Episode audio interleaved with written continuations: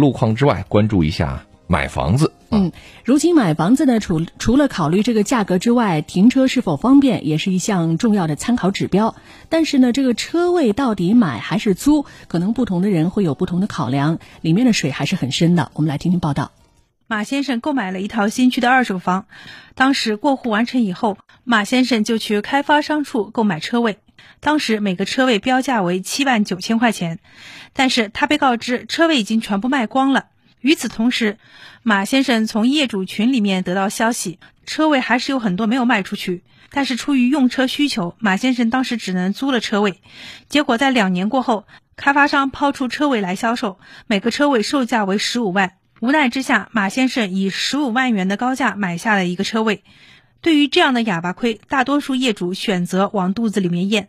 但是马先生执着地拿起了法律武器，他把开发商告上了法院，要求返还差价。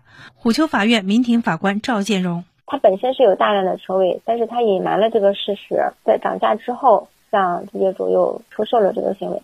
那他这个行为本身呢是违反诚实信用原则的，就是导致了这个原告多花了七万多块钱才买到的。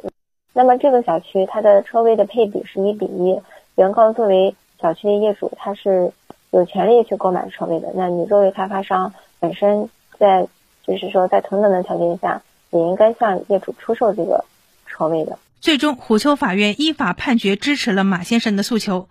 开发商一头也是第一次遇到这样的结果，涨价的套路居然不奏效了。开发商不服提起上诉，结果被苏州市中级人民法院依法驳回，维持原判。记者一晨报道。